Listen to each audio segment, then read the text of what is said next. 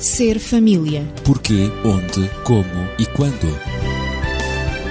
Ser família. Um espaço onde o ser e o ter são a questão. Ser família. Um mundo a conhecer.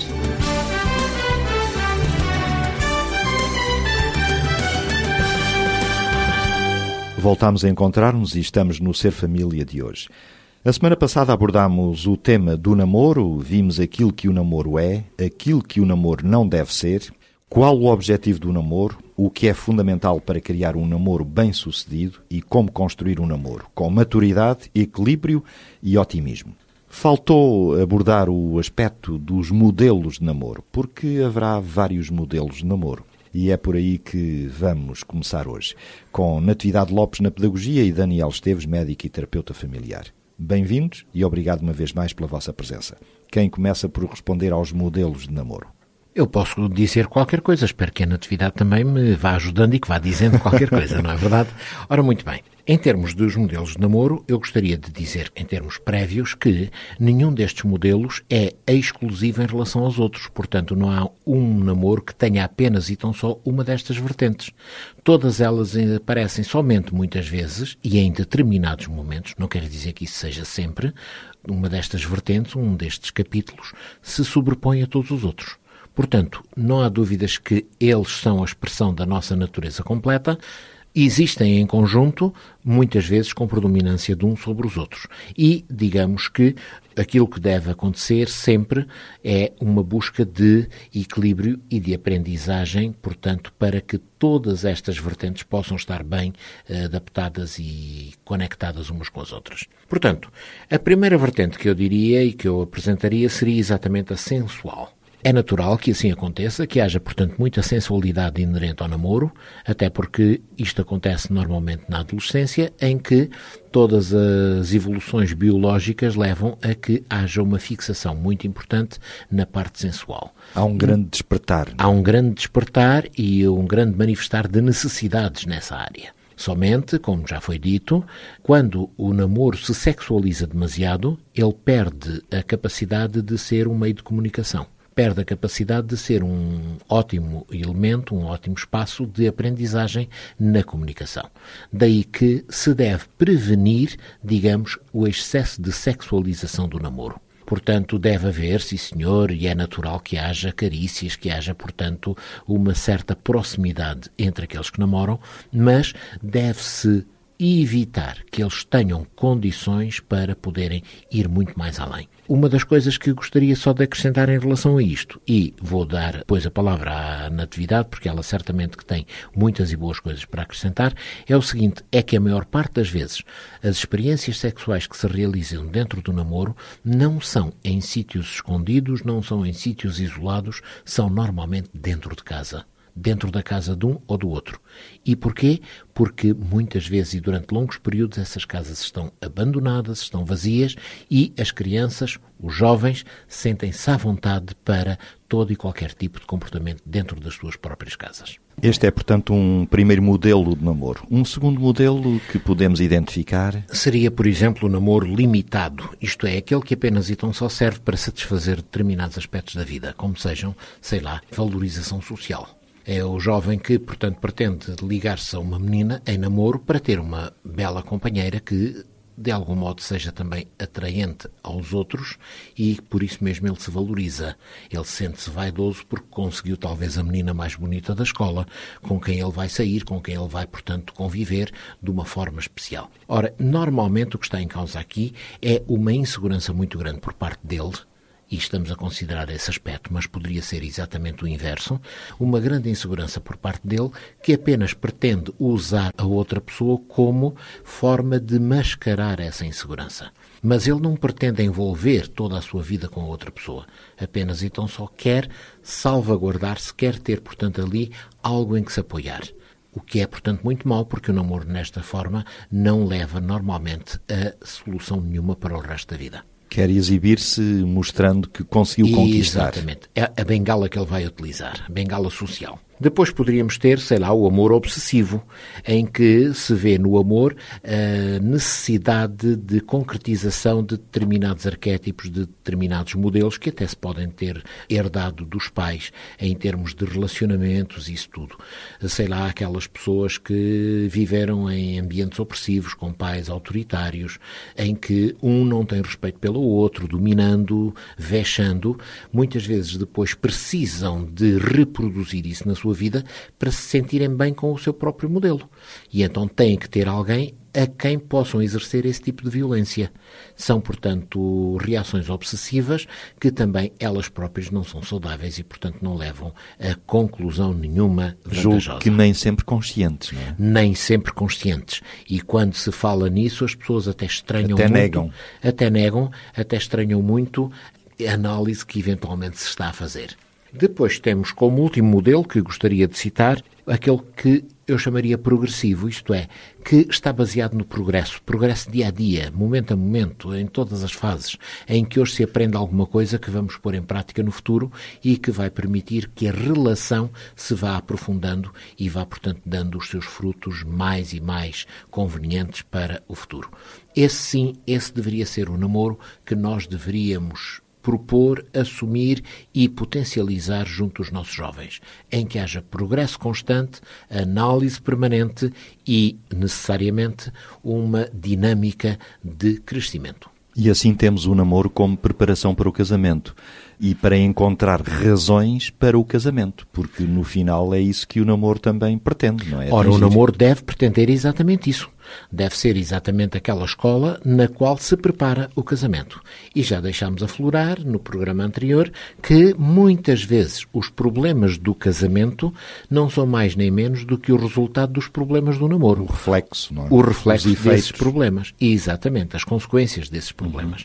Ora, quando o namoro é devidamente estabelecido e devidamente utilizado, nós temos a certeza de que poderemos criar um casamento muito mais estável. Muitos dos divórcios de hoje não são divórcios do casamento, são é a consumação dos defeitos do namoro. E o casamento depois vem a ser vitimizado. Mas é exatamente através da noção de que precisam do outro, que a felicidade de um é a felicidade do outro e cada um se tem que colocar ao serviço do outro para criarem essa felicidade. E que, portanto, quando embarcam no casamento, devem ser assumida uma postura para o futuro, para toda a vida. Portanto, é um embarque definitivo. Não deve ser uma opção condicional, uma opção temporária, uma opção apenas de momento. Deve ser uma opção de futuro. E, com isso tudo, com a exclusividade, com o compromisso que uma relação destas propõe, necessariamente que se vão colher benefícios de vária índole, em que, por exemplo, as doenças sexualmente transmissíveis, que estão obrigatoriamente arredadas de um casamento, de um namoro desse tipo, porque há total exclusividade, Exclusividade. então essa também será uma das consequências positivas a colher do processo. Este foi um tempo de silêncio para a Natividade, mas com certeza que tens coisas a dizer sobre os modelos de namoro. Com certeza que sim. Os modelos de namoro, não vou acrescentar mais um modelo, nisso propriamente que eu gostaria de falar, porque o Daniel falou em quatro modelos: o sensual, o limitado, o obsessivo e o progressivo. Sim, sim. É, e de facto, na minha opinião, o progressivo é aquele que cada dia descobre alguma coisa, acrescenta alguma coisa, aquele que cresce, aquele que vai numa direção construtiva e positiva. Dos quatro é o mais positivo. Na minha opinião, é o mais positivo. Mas eu gostaria de dizer que o namoro, quando o jovem, o adolescente ou o jovem começa a sua vida de namoro, ele procura um relacionamento especial, com uma pessoa especial e com um objetivo muito especial. É Tudo por isso que especial. se namora, é tudo especial. Tudo especial. Mas existe alguma coisa que eu gostaria de realçar, que, é, que são os mitos no namoro. Porque existem muitos Existem mitos no namoro. mitos no namoro que podem ser hum, grandes obstáculos. Que mitos podemos nós encontrar no namoro? Ok. Podem ser As grandes mulheres têm cada coisa, Daniel. Isto é um tom de humor. Vamos aos mitos, então. Então, eu diria que o primeiro dos mitos é o amor à primeira vista, como sendo uma coisa real. E onde efetivamente Olhei amor... para ela, fiquei caidinho. é? Exatamente. E fico caído até ao fim da vida, por muito tempo, não é? Mas há situações em que isso se registra, não é? Sim, mas são, são Uma muito- atração. são muito raras. Ao primeiro olhar. Exatamente. Mas É são as evidente tais que- Uhum. exceções que confirmam a regra, não é? Talvez. É evidente que pode classificar-se como paixão, essa atração, mas não exatamente como o amor. Porque o amor é qualquer coisa que se constrói. É o tal eh, modelo progressivo que vai crescendo, que vai descobrindo, vai fazendo descobertas em si mesmo e vai fazendo descobertas no outro. E constrói-se Porque- com decisão. Exatamente, porque finalmente o amor é também uma decisão. Eu amo porque decido amar. Porque se eu apenas decidir encontrar os defeitos no outro, não é? Porque os tem, porque eu também os tenho, então eu não chego a sítio nenhum, não é? E portanto, esse não é um tipo de amor que prepara para o casamento, mas muitas vezes prepara para a desilusão, porque este tipo de namoro também tem o seu fim. E quanto sofrimento não Se dá poderia evitar. se poderia evitar aos jovens. Portanto, Mas este, então os mitos? este mito do amor à primeira vista, por vezes, causa bastantes Embaraços. prejuízos à relação. Portanto, e não é, efetivamente, uma coisa real, salvo algumas raras exceções. O outro mito é que é fácil distinguir entre paixão e amor. Ah, eu sei muito bem, estou muito bem segura dos meus sentimentos. E não há nada que realmente mais nos atraiçoe que são os, Os nossos sentimentos. sentimentos. Nós devemos, efetivamente, confiar nos nossos princípios. Os sentimentos são reais, mas, Mas- não são muito fiáveis Não, por vezes. Uhum. eles iludem-nos. E porque a paixão é ilusória e a paixão ilude muito. E o não amor dura sempre, E não não é? dura sempre. Só nos exatamente. romances e nos filmes é que às vezes Exatamente. duram. A paixão está muito ligada ao primeiro modelo que o Daniel falou, ao primeiro modelo de namoro, que é o modelo sensual, que é a busca da gratificação física. Ou seja, na paixão, quando o outro não está de acordo comigo, em sintonia comigo, eu simplesmente desejo descartá-lo, não me interessa. Portanto, ele não corresponde ao meu ideal. Finalmente, eu fico desiludido. Depois tenho um outro mito que é o amor verdadeiro dura para sempre. Ora, portanto, ao descodificar o amor à primeira vista, nós sabemos que o amor verdadeiro é uma decisão, como já dissemos, e só dura para sempre se eu decidir que ele dure para sempre. Porque ele exige sacrifício, ele exige doação, ele é incondicional. O amor verdadeiro é incondicional. E nós, muitas vezes, temos tendência a amar aquilo que nos agrada. Aquilo que, por vezes, nos é desagradável. Temos tendência a nos separarmos, a nos descartarmos, porque não, não é agradável. Essa Se relação gostares não é de mim, agradável. gosto de ti. Exatamente.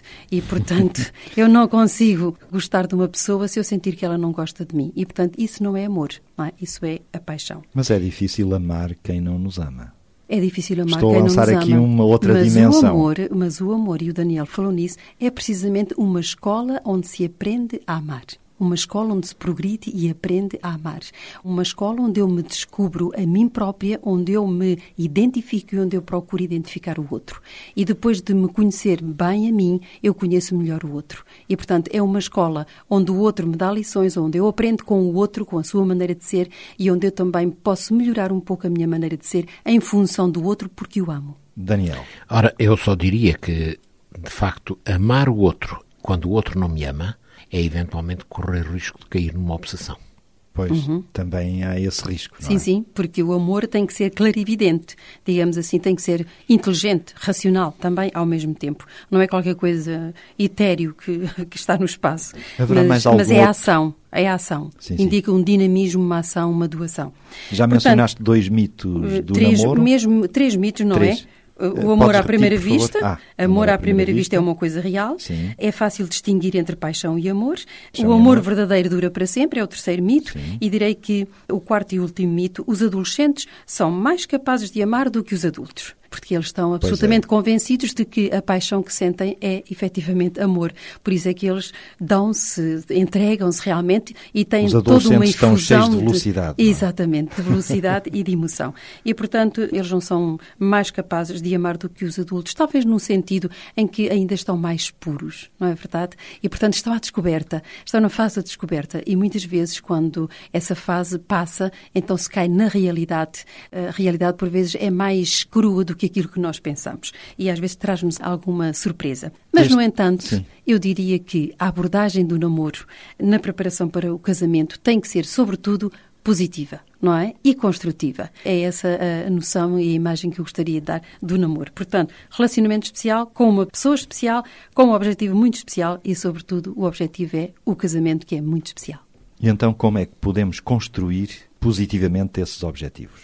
Ora, muito bem. Em primeiro lugar, dentro do namoro deve-se discutir que tipo de família se pretende ter, como é que essa família deve funcionar, que tipo de profissão é que se vai assumir, como é que se deve fazer a gestão das carreiras profissionais no caso dos dois estarem envolvidos, que tipo de amizades é que se vão ter, relacionamento com as famílias prévias, tudo mais, tudo isto são problemas. A gestão do dinheiro, talvez, a também, gestão é? do que é dinheiro muito também. importante. Tudo isto são problemas que devem ser bem discutidos, bem analisados, bem conversados durante o namoro. Por isso, nós há pouco citávamos e dizíamos que o namoro deve ser fundamentalmente um espaço de comunicação, comunicação aberta e inteligente e não propriamente um espaço de sensação.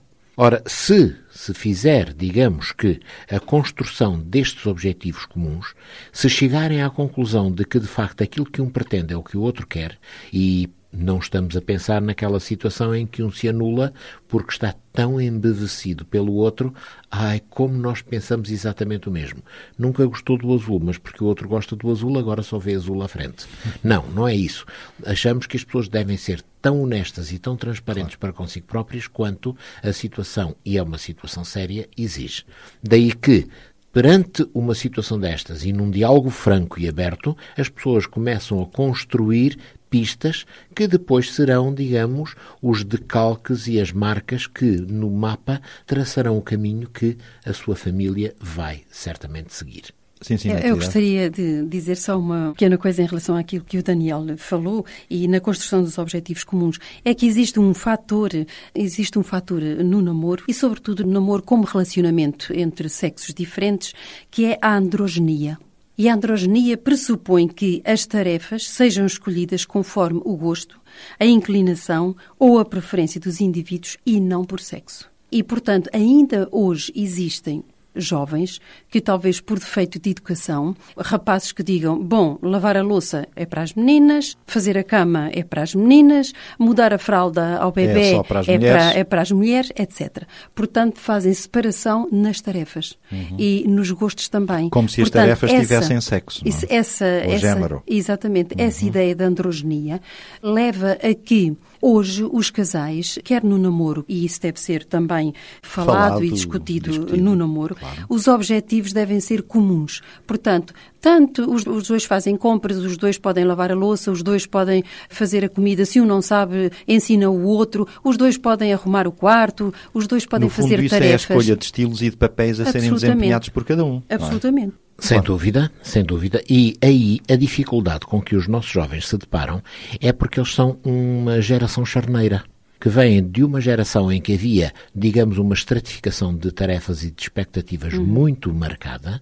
O homem tinha esta e esta e esta e esta tarefa, a mulher tinha aquela e aquela e aquela e aquela, para agora uma visão muito mais solidária em que qualquer um poderá e deverá lançar mão daquilo que é necessário ser feito.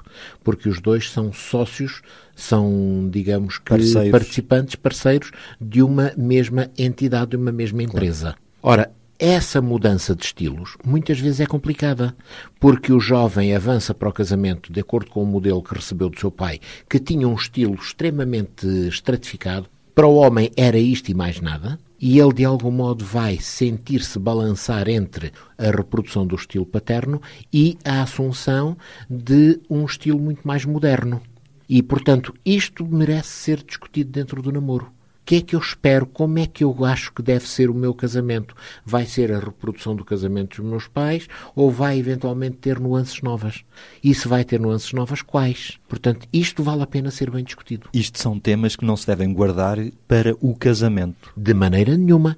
Isto são temas Será que têm já que tarde ser... demais, não é? Será muito tarde. Claro. E se eles apenas são trazidos à consciência depois do casamento, vão ser extremamente dolorosos para ambos, porque nessa altura eles vão reparar Se houver que estão grandes casados. diferenças de opinião. Exatamente, eles vão reparar que estão casados não com a pessoa que idealizavam, mas com uma pessoa completamente diferente. Claro. Eu não casei com este indivíduo Pode haver frustrações. muitas frustrações. Daí que tudo isto deve ser tratado, portanto, previamente. O papel que cada um vai desempenhar, inclusive a hierarquia de importâncias de, entre aspas, de cadeia de comando dentro da família, dentro do casamento. Quem é quem? Quem é que está, portanto, na primeira linha? Quem é que dá a cara? Quem é que assume Quem a é que responsabilidade? Quem é que eventualmente se expõe? Tudo isto são aspectos muito importantes que, portados para o dia a dia, devem depois ser equacionados pelo futuro casal. Olha, eu acho que nestas circunstâncias este ou aquele deve ter uma palavra especial. E quando nós falamos nisto, também necessariamente inserimos uh, aquilo que mais tarde poderá ser extremamente penoso, que é a discrepância no campo educativo em que um diz uma coisa e faz uma coisa para a educação e outro faz outra completamente diferente. Durante o namoro também há oportunidade para que experimentem essas situações, não é? De, de posições um em relação ao outro.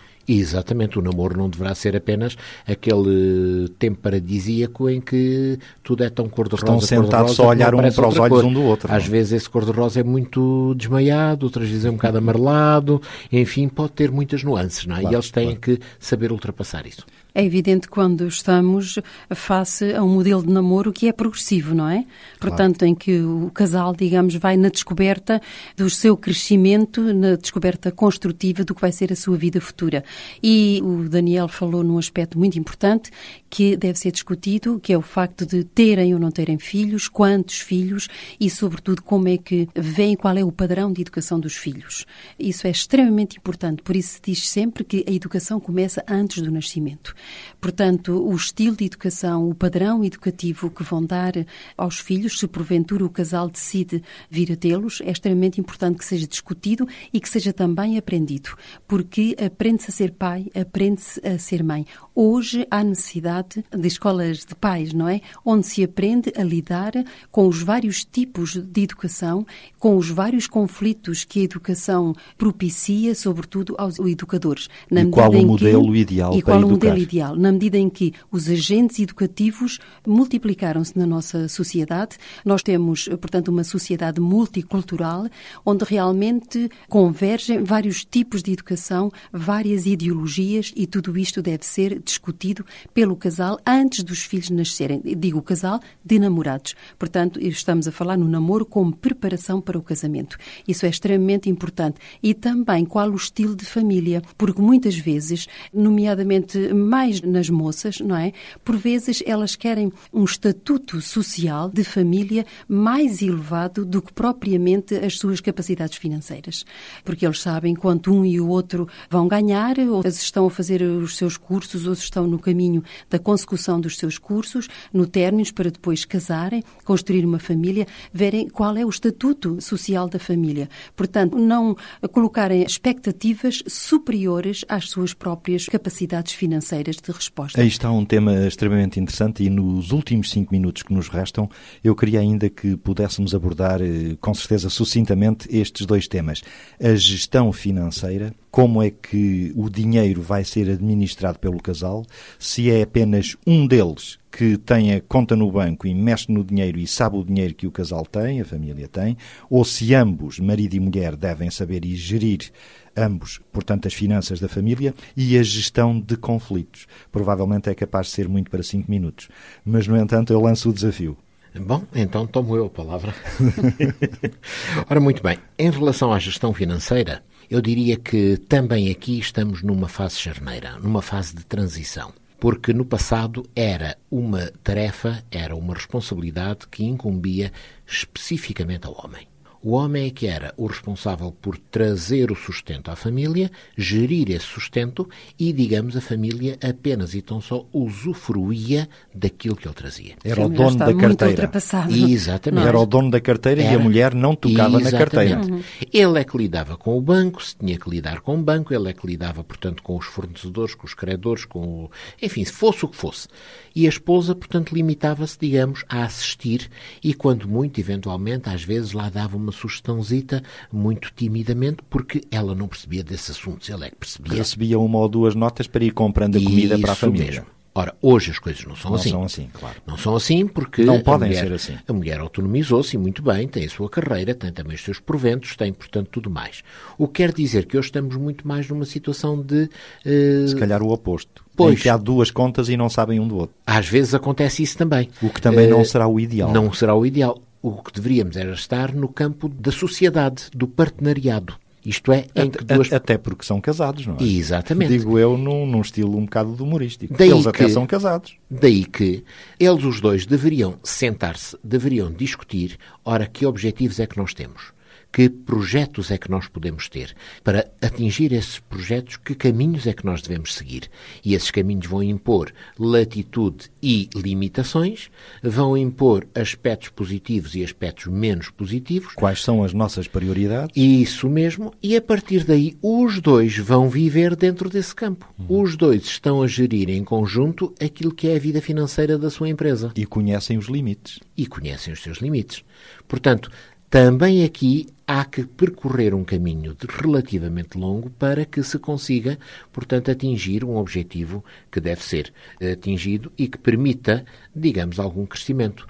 Há mesmo casos, e isto é importante que se diga, que quando a gestão é feita apenas por uma das partes, muitas vezes os resultados financeiros da família são medíocres, para não dizer péssimos. Quando a gestão passa a ser feita a dois, vivendo dentro de um orçamento devidamente pensado e equacionado, a gestão começa a ter resultados muito positivos e, se é uma empresa, sai do vermelho e entra nos lucros. E direi eu, talvez, eh, em desafio, se houver filhos e eles já tiverem idade para isso, incluí-los também no Nem próprio mais, nem orçamento menos. familiar. Nem mais, nem Para menos. eles começarem a perceber a importância, o valor do dinheiro. do dinheiro. E, portanto, saberem que as coisas todas deverão ter o seu devido lugar e há prioridades a respeitar. O que é que é mais importante e o que é que eventualmente é acessório e que poderá ficar para mais tarde. Eu não sei se as Isso. mulheres estarão de acordo. Perguntando talvez a uma representante feminina que está aqui, que é a Natividade. Eventualmente, vamos ver qual é a resposta. Isso é fundamental, é ensinar os filhos também a gerir o dinheiro. Portanto, partilhar com eles alguma importância, portanto, o que se chama a mesada, não é? E assim dar-lhes uma determinada quantidade por semana, por mês. É um espaço muito, Muito longo muito para uma longo, criança. não é? Mas para uma criança, logo desde pequeninos, ter o seu Para eles e, portanto, a terem a assumir noção escolhas. do valor do dinheiro e também começarem a saber como escolher, não é? Como tomar a decisão de gastar ou não gastar o dinheiro, de continuar a amealhar ou então de investir o dinheiro. É extremamente importante. E também fazer-lhes compreender de que efetivamente tudo aquilo que eles pedem não pode ser dado pelos pais. Há limites, não é? Há limite para a compra de coisas que eles pedem. E os pais têm que fazer-lhes compreender que nem tudo aquilo que eles gostam, nem tudo aquilo que nós gostamos na vida, por vezes pode ser alcançado. Há limites também. Portanto, o o aspecto financeiro é um valor, o equilíbrio financeiro da família é um valor a adquirir, é um valor a preservar, é um valor a construir ainda na fase do namoro. E eu diria que a fase do namoro, para terminar a minha intervenção, é realmente uma parte do desenvolvimento psicossocial que deve, no fundo, deve preservar, portanto, quando o namoro chega já, eh, portanto, antes do casamento, deve preservar a intimidade, porque é esse relacionamento especial busca uma intimidade, a relação íntima entre um homem e uma mulher leva à aquisição da confiança. Essa intimidade para a construção de um casamento saudável, portanto, leva à aquisição da confiança e do desenvolvimento mútuos, portanto, quer dele, quer dela. Depois também dá a noção também, o namoro, um namoro saudável, deve dar a noção de utilidade, em que o adulto, o jovem adulto, digamos, experimenta um sentido de utilidade à sociedade, com o seu trabalho, com a educação dos seus filhos, com a formação da sua família. E por fim, portanto, esse desenvolvimento, o namoro levando a um desenvolvimento pleno psicossocial, leva também o homem e a mulher, o jovem e a jovem, a sentirem a sua integridade, ou seja, a uma etapa de maturidade, que conduz precisamente a um casamento também igualmente amadurecido, portanto, irresponsável, em que a pessoa, agora adulta, aceita positivamente a vida e, portanto, com as circunstâncias que a vida lhe oferece. E não ultrapassa os seus ideais, ela realizou os seus sonhos e continua na realização dos seus sonhos, mas sempre dentro das suas capacidades e das suas possibilidades. Ou seja, procurando fazer o outro feliz e, ao fazer o outro feliz, ela própria se sente integrada na sociedade e ela própria se sente feliz. Abordámos o tema do namoro como preparação para o casamento. Não tocámos na gestão de conflitos. Ficará para uma próxima oportunidade. Até à próxima semana. Fomos Ser Família. Ser família. Porquê, onde, como e quando. Ser família. Um espaço onde o ser e o ter são a questão. Ser família. Um mundo a conhecer.